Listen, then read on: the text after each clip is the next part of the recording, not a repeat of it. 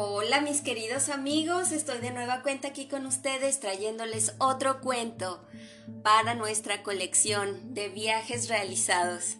Y bueno, pues, ¿están listos para viajar conmigo en nuestra aventura de hoy?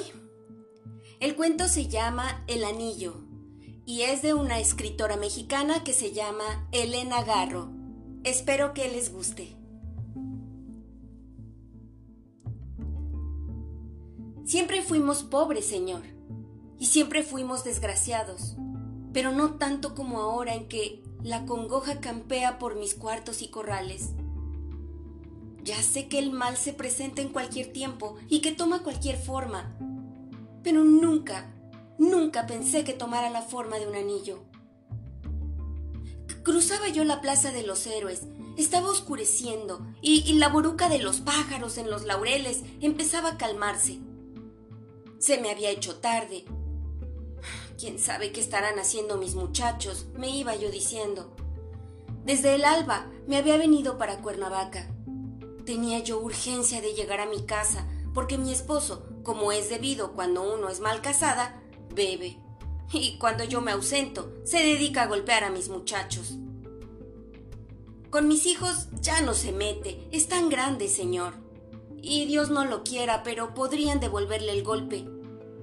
En cambio, con las niñas se desquita. Apenas salía yo de la calle que baja del mercado, cuando me cogió la lluvia. Llovía tanto que se habían formado ríos en las banquetas. Iba yo empinada para guardar mi cara de la lluvia, cuando vi brillar a mi desgracia en medio del agua que corría entre las piedras. Parecía una serpientita de oro, bien entumida por la frescura del agua. A su lado se formaban remolinos chiquitos. Ándale, Camila, un anillo dorado. Y me agaché y lo cogí. No fue robo. La calle es la calle y lo que pertenece a la calle nos pertenece a todos. Estaba bien frío y no tenía ninguna piedra. Era una alianza. Se secó en la palma de mi mano y no me pareció que extrañara ningún dedo, porque se me quedó quieto y se entibió luego. En el camino a mi casa me iba yo diciendo, se lo daré a Severina, mi hijita mayor. Somos tan pobres que nunca hemos tenido ninguna laja, y mi lujo, señor, antes de que nos desposeyeran de las tierras, para hacer el mentado tiro al pichón en donde nosotros sembrábamos, fue comprarme unas chanclitas de charol contra villa para ir al entierro de mi niño. Usted debe acordarse, señor, de aquel día en que los pistoleros de Legorreta lo mataron a causa de las tierras. Ya entonces éramos pobres, pero desde ese día, sin mis tierras y sin mi hijo mayor, hemos quedado verdaderamente en la desdicha. Por eso Cualquier gustito nos da tantísimo gusto. Me encontré a mis muchachos sentados alrededor del corral. Anden, hijos, ¿cómo pasaron el día? Aguardando por su vuelta, me contestaron. Y vi que en todo el día no habían probado bocado. Enciendan la lumbre, vamos a cenar. Los muchachos encendieron la lumbre y yo saqué el cilantro y el queso. ¡Qué gustosos andaríamos con un pedacito de oro! Dije yo preparando la sorpresa. ¡Qué suerte la de la mujer que puede decir que sí o que no! moviendo sus pendientes de oro. Sí, qué suerte, dijeron mis muchachitos. Qué suerte la de la joven que puede señalar con su dedo para lucir un anillo, dije. Mis muchachos se echaron a reír y yo saqué el anillo y lo puse en el dedo de mi hija Severina. Y allí paró todo, señor, hasta que Adrián llegó al pueblo, para caracolear sus ojos delante de las muchachas. Adrián no trabajaba más que dos o tres veces a la semana, reparando las cercas de piedra. Los más de los días los pasaba en la puerta de El Capricho, mirando cómo comprábamos la sal y las botellas de refrescos un día detuvo a mi hijita Aurelia. Oye, niña, ¿de qué está hecha tu hermanita Severina? Yo no sé, le contestó la inocente. Oye, niña, ¿y para quién está hecha tu hermanita Severina? Yo no sé, le contestó la inocente. Oye, niña, ¿y esa mano en la que lleva el anillo? ¿A quién se la regaló? Yo no sé. Mira, niña, dile a tu hermanita Severina que cuando compre la sal, me deje que se la pague y que me deje mirar sus ojos. Sí, joven, le contestó la inocente de mi hija, y llegó a platicarle a su hermana lo que le había dicho Adrián. La tarde del 7 de mayo estaba terminado. Hacía mucho calor y el trabajo nos había dado sed a mi hija Severina y a mí. Anda, hija, ve a comprar unos refrescos. Mi hija se fue y yo me quedé esperando su vuelta sentada en el patio de mi casa. En la espera, me puse a mirar cómo el patio estaba roto y lleno de polvo.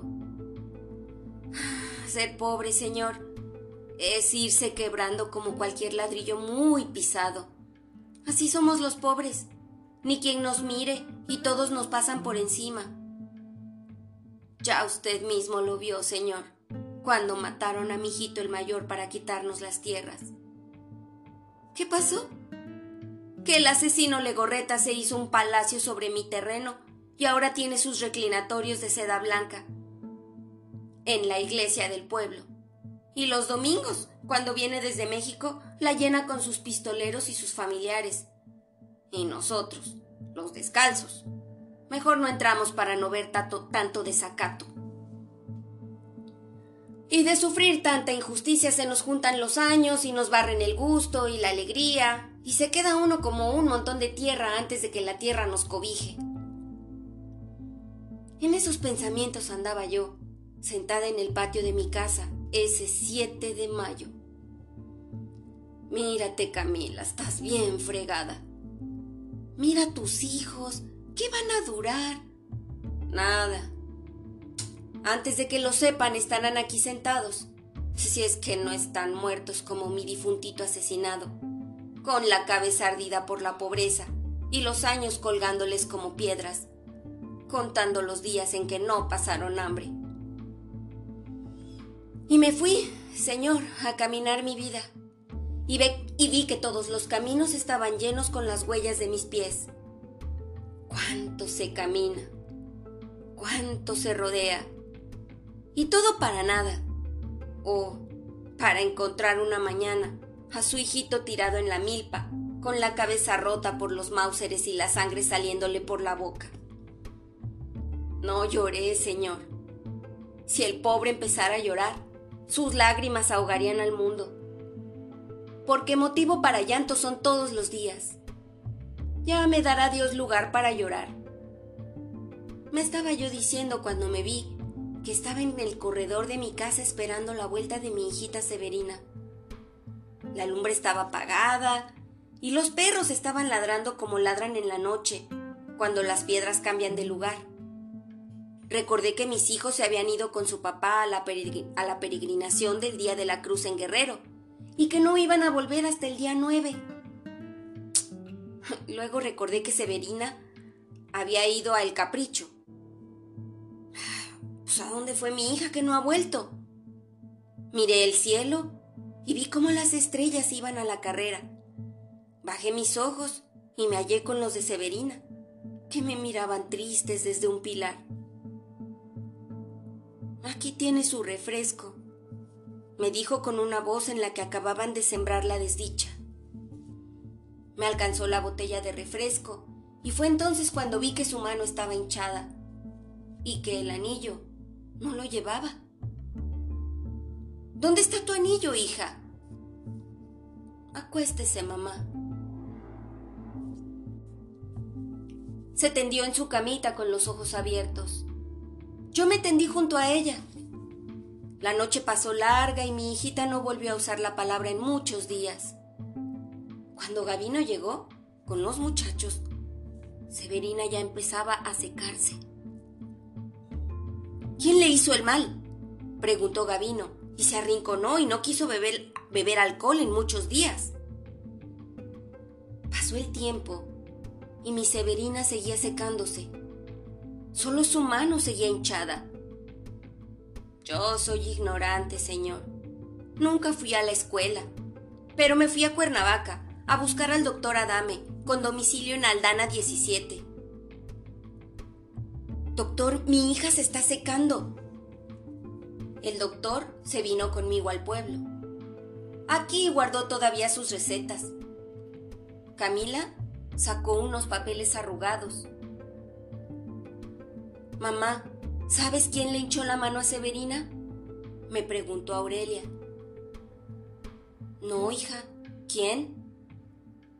Fue Adrián, para quitarle el anillo. ¡Ah, el ingrato! Y en mis adentros veía que las recetas del doctor Adame no la podían aliviar. Entonces, una mañana, me fui a ver a Leonor, la tía del nombrado Adrián. Pasa, Camila. Entré con precauciones, mirando para todos lados para ver si lo veía. Mira, Leonor, yo no sé quién es tu sobrino, ni qué lo trajo al pueblo, pero quiero que me devuelva el anillo que le quitó a mi hija, pues de él se vale para hacerle el mal. ¿Qué anillo? El anillo que yo le regalé a Severina. Adrián con sus propias manos se lo sacó en el capricho, y desde entonces ella está desconocida.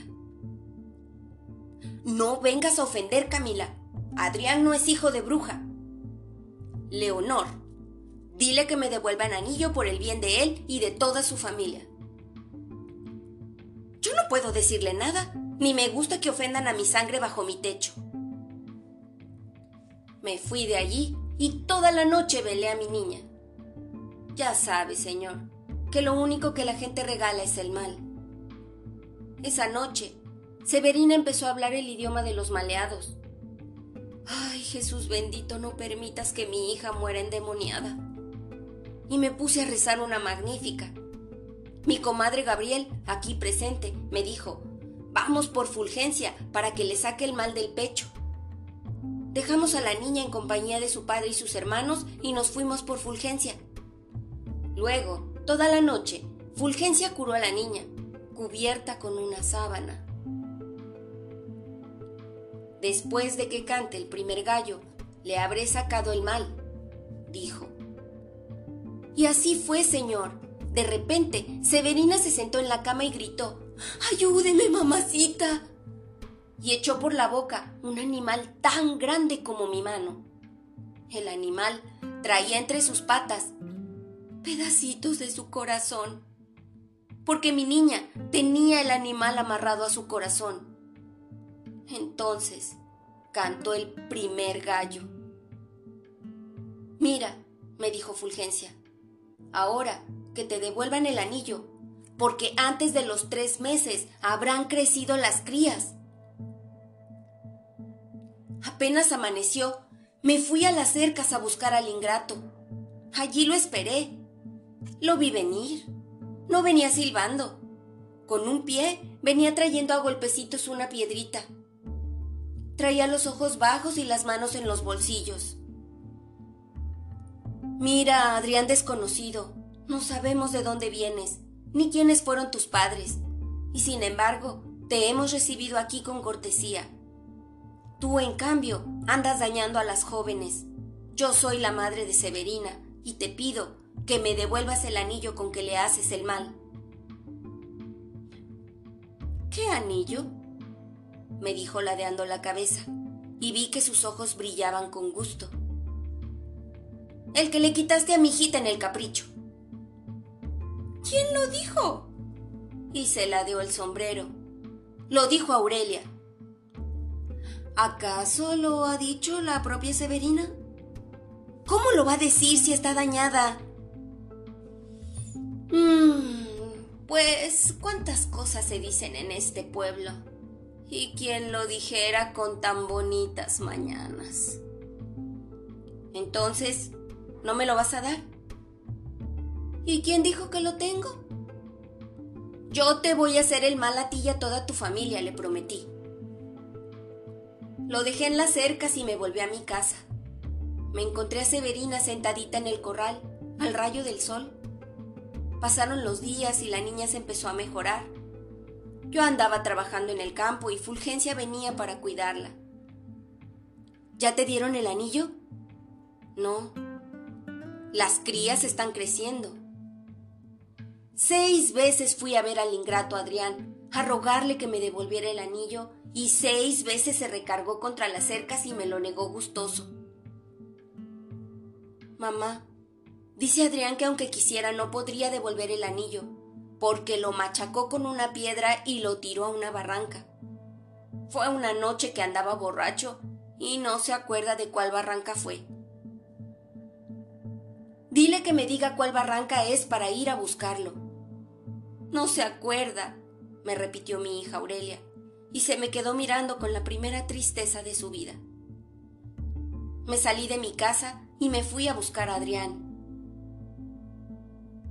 Mira, desconocido, acuérdate de la barranca en la que tiraste el anillo. ¿Qué barranca? En la que tiraste el anillo. ¿Qué anillo? Ah, no te quieres acordar. Ah, de lo único que me quiero acordar es que de aquí a 14 días me caso con mi prima Inés. ¿La hija de tu tía Leonor? Sí, con esa joven. Pues es muy nueva la noticia. Tan nueva de esta mañana. Antes me vas a dar el anillo de mi hija Severina. Los tres meses ya se están cumpliendo. Adrián se me quedó mirando, como si me mirara de muy lejos. Se recargó en la acera y adelantó un pie. Ah, pues eso sí que no se va a poder. Y allí se quedó mirando el suelo. Cuando llegué a mi casa, Severina se había tendido en su camita. Aurelia me dijo que no podía caminar. Mandé traer a Fulgencia. Al llegar, nos contó que la boda de Inés y de Adrián era para un domingo y que ya habían invitado a las familias. Luego miró a Severina con mucha tristeza. Tu hija no tiene cura. Tres veces le sacaremos el mal y tres veces dejará crías. No cuentes más con ella. Mi hija empezó a hablar el idioma desconocido y sus ojos se clavaron en el techo. Así estuvo varios días y varias noches. Fulgencia no podía sacarle el mal hasta que llegara a su cabal tamaño. ¿Y quién nos dice, señor, que anoche se nos pone tan malísima? Fulgencia le sacó el segundo animal con pedazos muy grandes de su corazón. Apenas le quedó un pedazo chiquito de su corazón pero bastante grande para que el tercer animal se prenda a él. Esta mañana mi niña estaba como muerta y yo oí que repicaban las campanas. ¿Qué es ese ruido, mamá? Campanas, hija. Se está casando Adrián, le dijo Aurelia. Y yo, señor, me acordé del ingrato y del festín que estaba viviendo mientras mi hijita moría. Ahora vengo, les dije. Y me fui cruzando el pueblo y llegué a casa de Leonor. Pasa, Camila. Había mucha gente y muchas cazuelas de mole y botellas de refrescos. Entré mirando por todas partes para ver si lo veía. Allí estaba con la boca risueña y los ojos serios. También estaba Inés, bien risueña. Y allí estaban sus tíos y sus primos, los cadena, bien risueños. Adrián, Severina ya no es de este mundo. No sé si le quede un pie de tierra para retoñar. Dime, por favor, ¿en qué barranca tiraste el anillo que se la está matando? Adrián se sobresaltó y luego le vi el rencor en los ojos. Yo no conozco las barrancas. Las plantas se secan por mucho sol y falta de riego.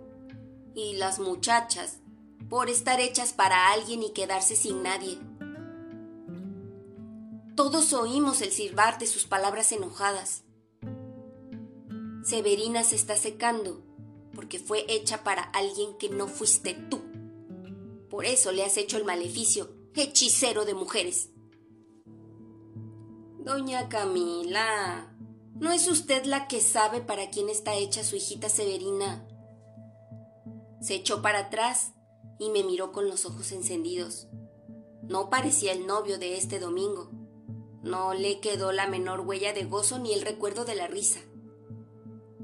El mal está hecho. Ya es tarde para el remedio. Así dijo el desconocido de Ometepec y se fue haciendo para atrás, mirándome con más enojo. Yo me fui hacia él como si se me llevaran los ojos. ¿Se va a desaparecer? me fui diciendo, mientras caminaba hacia adelante y él avanzaba para atrás, cada vez más enojado. Así salimos hasta la calle, porque él me seguía llevando con las llamas de sus ojos. Va a mi casa a matar a Severina. Le leí el pensamiento, señor, porque para allá se encaminaba, de espaldas, buscando el camino con sus talones. Le vi su camisa blanca, llameante, y luego, cuando torció la esquina de mi casa, se la vi bien roja. No sé cómo, señor. Alcancé a darle en el corazón, antes de que acabara con mi hijita Severina. Camila guardó silencio. El hombre de la comisaría la miró aburrido. La joven que tomaba las declaraciones en taquigrafía detuvo el lápiz. Sentados en unas sillas de hule, los deudos y la viuda de Adrián Cadena bajaron la cabeza. Inés tenía sangre en el pecho y los ojos secos. Gavino movió la cabeza apoyando las palabras de su mujer. Bueno, firme aquí, señora, y despídase de su marido porque la vamos a encerrar. Yo no sé firmar. Los deudos de Adrián Cadena se volvieron a la puerta por la que acababan de aparecer Severina. Venía pálida y con las trenzas deshechas. ¿Por qué lo mató mamá? Yo le rogué que no se casara con su prima Inés. Ahora, el día que yo muera, me voy a topar con su enojo por haberlo separado de ella. Severina se tapó la cara con las manos y Camila no pudo decir nada. La sorpresa la dejó muda por mucho tiempo. Mamá, me dejó usted el camino solo. Me lo voy a encontrar y no sé qué voy a hacer. Severina miró a los presentes sus ojos cayeron sobre Inés. Esta se llevó la mano al pecho y sobre su vestido de lino, rosa, acarició la sangre seca de Adrián Cadena. Mucho lloró la noche en que Fulgencia te sacó a su niño. Después, de sentimiento, quiso casarse conmigo. Era huérfano y yo era su prima. Era muy desconocido en sus amores y en sus maneras, dijo Inés bajando los ojos, mientras su mano acariciaba la sangre de Adrián Cadena. Al rato, le entregaron la camisa rosa de su joven marido. Cosido en el lugar del corazón había una alianza, como una serpientita de oro, y en ella grabadas las palabras Adrián y Severina gloriosos. Y este es el fin del cuento. Espero que les haya gustado. Y si así fue, por favor compártanlo con sus amigos. De esta forma, pues nos vamos haciendo una comunidad más grande y bueno, pues también para mí se hace mucho más interesante poder crear más contenido para ustedes. Encuéntranos en nuestras redes sociales, en Facebook y en Instagram y déjanos un comentario. Si tienes algún buen cuento que te gustaría que leamos aquí, por favor, recomiéndamelo, déjamelo por ahí y después lo escucharás aquí. Muchísimas gracias. Y bueno, pues nos escuchamos en el siguiente episodio para descubrir otros mundos sin movernos de aquí. Adiós.